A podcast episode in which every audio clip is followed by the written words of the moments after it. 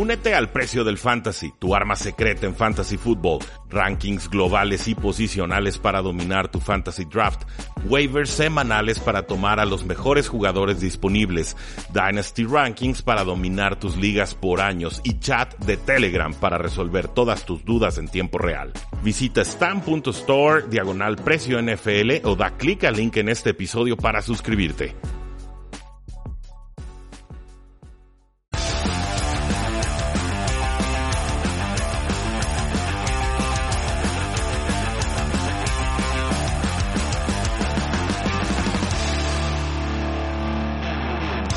Saludos a todos y bienvenidos a un programa más de Tres y Fuera, donde la NFL no termina y nosotros tampoco. Mi nombre es Jacinto, me encuentran en Twitter como arroba NFL y espero que hayan ganado dinero con instabet.mx, código promocional 3 y fuera, para recibir sus 500 pesos de bono totalmente gratuitos.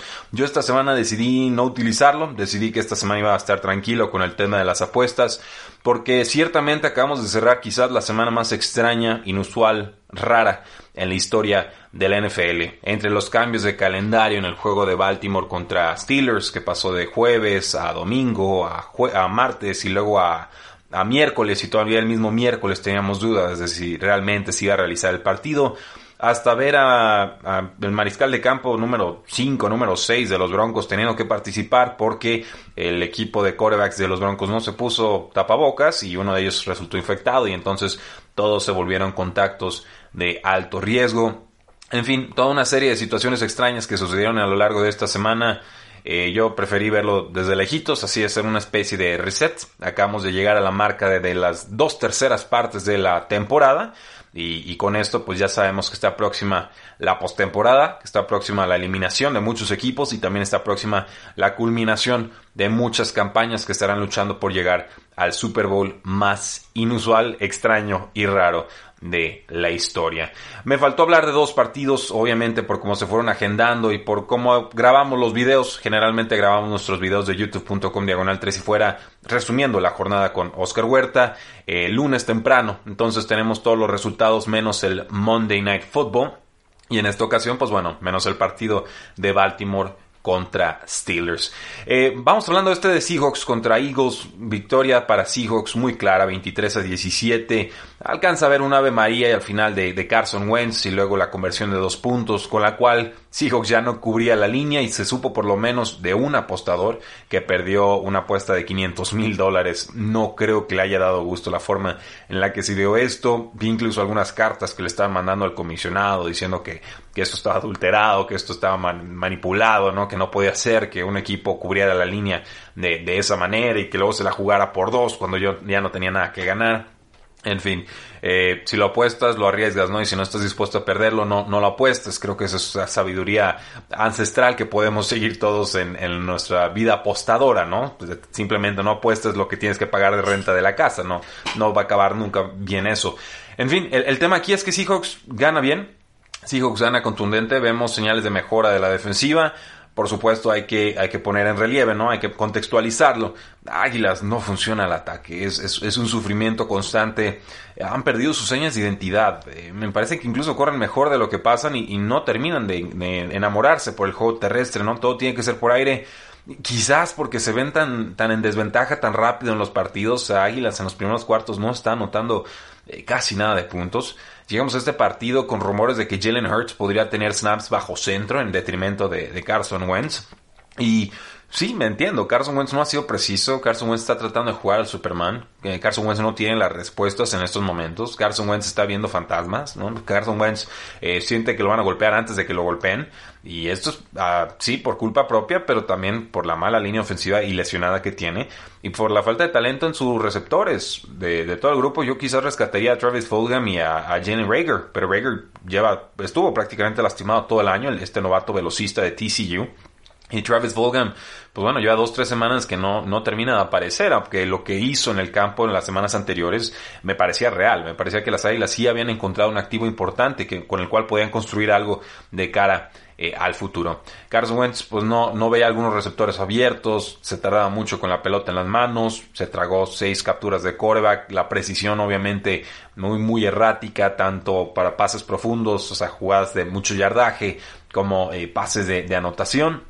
O sea, le, le, está echando ganas, no se ha rendido Carson Wentz, pero eh, no es este mismo jugador ni del 2017 ni del 2018, ni mucho menos del 2019. Se los presumí muchísimo. Carson Wentz completó más de 4.000 yardas aéreas sin tener un solo receptor de más de 500 yardas. Primera vez en la historia en la que sucedía algo así, ¿no? Entonces, sí creo que Carson Wentz necesita un reset. Sí creo que Carson Wentz necesita pues no, no va a ser un cambio de equipo porque el contrato no está para que Águilas lo pueda cortar el próximo año, ni siquiera para que lo puedan cambiar el próximo año. No me parece que Jalen Hurts necesariamente vaya a ser la solución, ¿no? Porque incluso si Hurts quedara de titular, pues seguirías pagando el contrato de Carson Wentz. Entonces, eh, no sé, Carson Wentz terminó con 25 de 45 pases completados, 215 yardas, dos touchdowns, una intercepción, la intercepción por una falla de, de comunicación. Y pues bueno, se ve mucho mejor el resultado de lo que realmente fue el trámite del partido por ese Ave María final con Richard Rogers, que en algún momento también atrapó un Ave María con eh, Aaron Rodgers.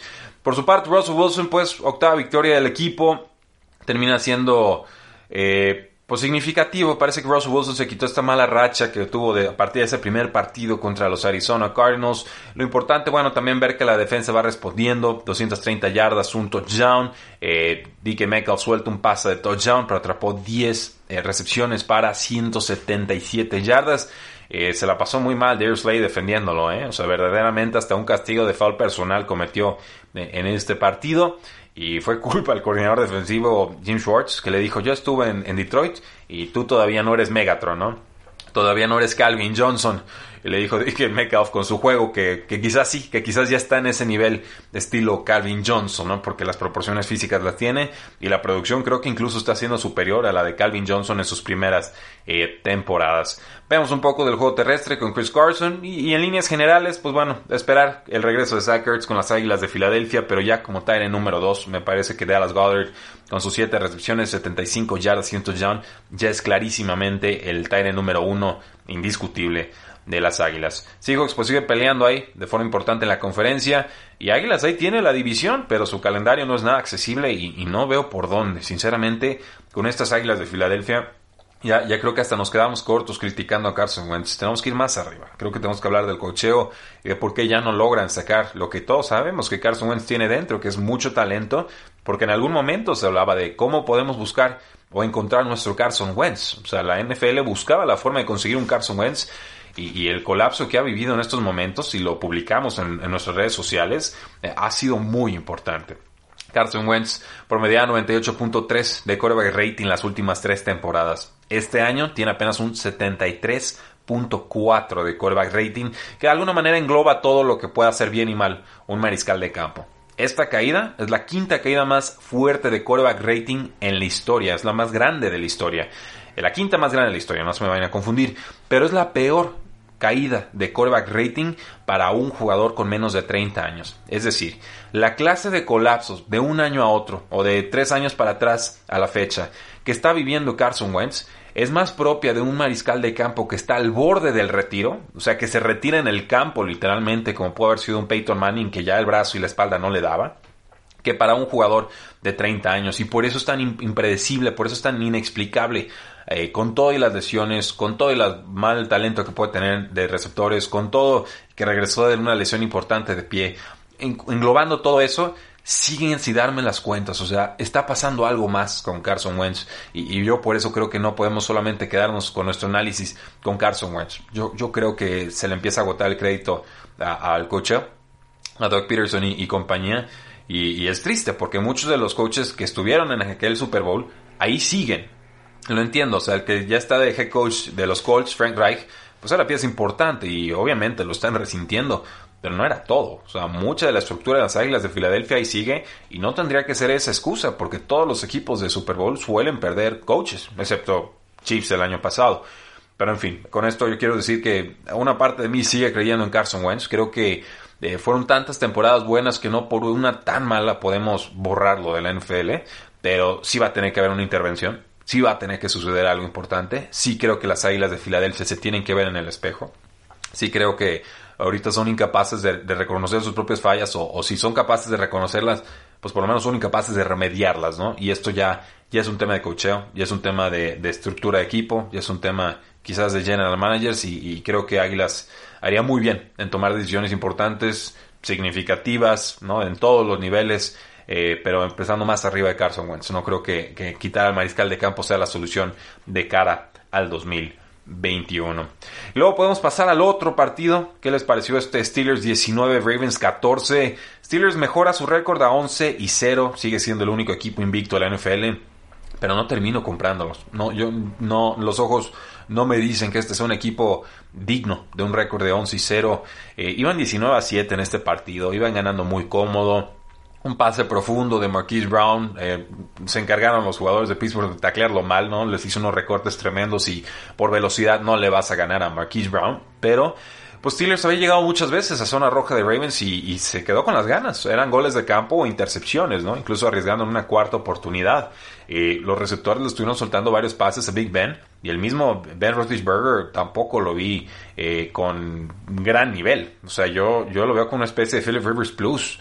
Y, y, no es un insulto, simplemente es la etapa de la carrera en la que ya está Big Ben, ¿no? Que necesita más juego terrestre y necesita más ayuda de los receptores y necesita más ayuda, sobre todo de su defensiva, para soñar con ese último anillo. Entonces, yo no, no los veo como un equipo de 11 y 0. Yo creo que si se cruzan con, con los Chiefs, pierden. Creo que incluso si se cruzan con los Baltimore Ravens sanos, también podían perder. O sea, los dos partidos contra Ravens, Steelers los gana de forma muy sufrida. El primero con una remontada de último segundo. Eh, con este otro partido, RG3 les dio pelea digna. Obviamente, pues sabemos que, que RG3 no está para muchos trotes ya, es, la realidad. Eh, Robert Griffin tercero sufrió una lesión de pie solo en el cuarto cuarto, como pasador le fue mal, 7 de 12 pases completados, 33 yardas, una intercepción, eh, regresado como pick six por Joe Hayden. Simplemente poco que hacer ahí. Vimos incluso Trace McSorley, el quarterback número 3 que tomaron el año pasado. Y pues bueno, tuvo con Marquise Brown cuatro recepciones, 85 yardas, un touchdown. Eh, no hubo mucha producción aérea como todo, todo el año ha sido con Baltimore en, en este partido. Además, a Baltimore se le lastimaron dos jugadores de la secundaria, que era la única unidad que estaba sana. Baltimore estaba prácticamente sin su línea defensiva y sin Lamar Jackson y sin un montón de, de jugadores importantes, ¿no? Como 10 bajas perdieron a Marcus Peters y perdieron a Jamie Smith. Entonces, no, no, no había por dónde en realidad. Juego terrestre, eso fue lo que encontró eh, Baltimore con Gus Edwards, lo encontró también eh, por momentos con Justice Hill, que me pareció jugó bastante bien, 9 acarreos, 35 yardas, pero la forma en la que consiguió esas yardas de forma elusiva, creativa y demás, eh, me pareció que le dio una inyección distinta, una cara distinta a la, a la ofensiva. Y, pues bueno, simplemente Baltimore luchó de forma digna. Creo que en estos juegos divisionales y sobre todo en este clásico de clásicos, pues es normal pensar que Baltimore se le pueda pegar a Steelers, pero aquí la, diferencia de talento era importante. Eh, yo hubiera movido este partido a semana 18. O sea, a mí, a mí no me importa si las aficiones están contentas o no, lo que tenga que ser, que sea. Pero la NFL nos ha demostrado que es más importante para ella que se jueguen todos los partidos de forma normal, es decir, en su fecha programada, que, cuidar el espíritu competitivo de la liga. O sea, si Denver se queda sin corebacks, no le importa a la NFL porque no llegó al mínimo de casos indispensables para que la NFL pueda mover el partido. Eh, si Baltimore tiene casos confirmados positivos todos los días, pues no importa mientras no exceda el número imaginario en que la NFL no ha anunciado al mundo, pero que ahí tienen para eh, poder reprogramar este partido en otra semana. Y, así se la han llevado, ¿no? Yo, yo entiendo que hay consecuencias monetarias, yo entiendo que es difícil negociar con las televisoras y decirles, ¿sabes qué? Este partido de prime time que íbamos a tener en el día del pavo en horario estelar, pues lo vamos a tener que mandar a una semana de 18 exiliada, ¿no? Ahí a, que, a que jueguen en Alaska, en la Alaska de las televisoras, pero eh, simplemente, bueno, aquí nos tiene que quedar muy claro que la prioridad de la NFL es generar dinero. No, no, es cuidar la integridad deportiva y ya, a mí ya me está quedando muy claro, tampoco es cuidar la integridad de salud de los jugadores. O sea, que salga el comisionado, Roger Godel, ¿no? Que salga de su cueva, porque antes no lo podían sacar de televisión y ahora desde hace tres años para acá no, no hay forma de hacer que aparezca en tele si no es el draft. Pues bueno, ese Roger Godel sale y es entrevistado ahí en medio tiempo por los comentaristas en inglés y, nos asegura que los protocolos se han seguido y que la NFL no está pensando en burbujas y que había condiciones para que el partido se realizara. En fin, toda una serie de, temas politiqueros chafas que, que, sinceramente ya no hay razón para cuál creerle a Rogelio, ¿no? Rogelio ya va de salida, Rogelio solamente va a cuidar que hay un nuevo contrato televisivo que se va a negociar en esta offseason y seguramente ya se va. Y qué bueno, que así sea, ¿no? Ya, ya su, su periodo se está agotando y creo que es sano ver una cara nueva ahí pero no, no, le compro el discurso, o sea, no le compro que la NFL está buscando maximizar la salud de sus jugadores, porque de, así haber sido, no se hubiera jugado Steelers contra Ravens esta semana, por más que lo hayan movido. Entonces, pues bueno, simplemente seamos honestos, ¿no? reconozcamos qué es lo que está haciendo la NFL. No lo puede anunciar abiertamente porque sería un escándalo mediático, pero lo sabemos todos, la NFL ya no está cuidando a sus jugadores, como lo decía a inicios de temporada. Ya no está reprogramando partidos al primero, al segundo o al tercer caso de COVID-19 o al primer, segundo o tercer posible caso de COVID-19. Baltimore tuvo como 20 casos esta semana y aún así se jugó el partido. Broncos tuvo cuatro o cinco mariscales de campo enfermos, o bueno, uno enfermo y los demás de alto riesgo de, contagio, ¿no? de high, contact risk, y se jugó el partido y, ese partido de Santos contra Broncos fue un insulto para el enfermo, o sea, fue, una basofia, fue, fue verdaderamente vergonzoso, un producto vergonzoso, de lo más triste que yo le recuerdo a la National Football League, y, no le importó, porque cobró y el partido se realizó y a lo que sigue, ¿no? La meta es jugar esos 256 partidos como, como de lugar, ¿no? Caiga quien caiga, sea quien sea, aunque no haya mariscales de campo en el campo, no importa. El, el importante aquí es llegar a los 256, llegar a postemporada y que se juegue el Super Bowl y al final del día decir, sí, lo logramos, se los dije. La NFL pudo contra el COVID-19. A lo que yo respondería sí, pero ¿a qué precio? En fin. Hablamos de algunas lesiones, damas y caballeros. Por supuesto, estamos entrando la semana 13 de la NFL y las lesiones siempre están a la orden del día. Eh, ya hablamos de Bud Dupree, me voy a enfocar más en las lesiones en el costado ofensivo del balón porque sé que esta será la última semana para que muchos entremos o quedemos descartados de los fantasy playoffs que nos importan tanto en este año tan complicado. El receptor DJ Moore se lastimó el tobillo, posiblemente esté fuera dos a cuatro semanas. Y esto es importante porque significa que tenemos que elevar las prestaciones esperadas de Curtis Samuel y de Robbie Anderson. Fue una lesión sin contacto, tuvieron que ayudarle a salir del campo. Parece que es menos grave de lo que se esperaba, pero de todas maneras podríamos estarlo viendo fuera, quizás ya de todas nuestras ligas de fantasy football, semana 15 o incluso semana 16. El quarterback de los gigantes, Daniel Jones, se lastimó el isquiotibial o el tendón de la corva, fuera dos a cuatro semanas, va a jugar Colt McCoy. Yo posiblemente use a los Seattle Seahawks contra Gigantes en este duelo de semana 13 en mis ligas de Survivor porque Colt McCoy no jugó nada bien. Dalvin Cook, el corredor de los vikingos de Minnesota, ninguna sorpresa, se lastima el tobillo, está día a día. Su suplente directo es Alexander Mattison, que lo puede hacer bastante bien. Philip Lindsay, el corredor de los Broncos, se lastima la rodilla. Estamos a espera de una resonancia magnética. Estará fuera de uno a tres semanas. Melvin Gordon es quien tomará ventaja de ello, pero también está Royce Freeman detrás de él. Y jugadores que están buscando recuperarse, Julio Jones, el jugador de los Atlanta Falcons, que está lastimado del tendón de la corva. Eh, tenemos que verlo practicar para poder confiar esta semana. Eh, si está en el campo, yo creo que lo tenemos que jugar. Eh, el Tyrant de las Águilas de Filadelfia, regresa a una lesión de tobillo un high ankle sprain y yo creo que ya será importante, aunque yo sinceramente ya lo veo como el tight número 2 del equipo. Salvon Ahmed, el running back de los Miami Dolphins, se lastimó el hombro, no pudo practicar toda la semana pasada y pues bueno, vamos viendo si puede jugar con un arnés y pues si puede participar, sobre todo contra los Cincinnati Bengals. Tua Bailoa, el quarterback de los Miami Dolphins, se lastimó el dedo pulgar de la mano derecha, probablemente se pierda una semana más y probablemente pierda su titularidad contra Ryan Fitzpatrick. David Johnson, el corredor de los Houston Texans, estaba recuperándose de una conmoción. Puede regresar de reserva de lesionados esta semana, así que la esperanza es que así suceda. De Andre Swift, el corredor de los Detroit Lions, también regresaba de una conmoción. Semana corta para los Lions, no pudo regresar a tiempo contra eh, pues por supuesto el equipo de los Houston Texans en Thanksgiving. Creo que estará listo para jugar contra los Osos en semana 13. Running back número 2 de muy buen calibre. Y Kenny Galladay, el receptor abierto de los Detroit Lions, sigue recuperándose de una lesión de cadera. Tampoco pudo regresar a tiempo en esa semana corta de Thanksgiving.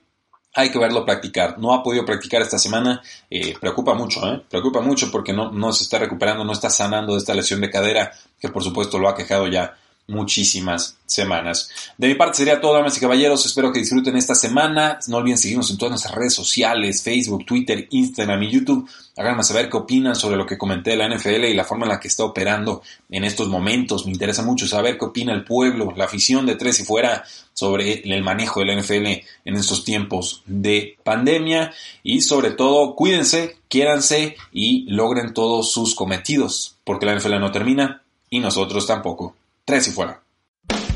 Hola, soy Rudy Jacinto, creador de Tres y Fuera. Si te gustó el programa de hoy, suscríbete a este y otros podcasts de la familia Tres y Fuera.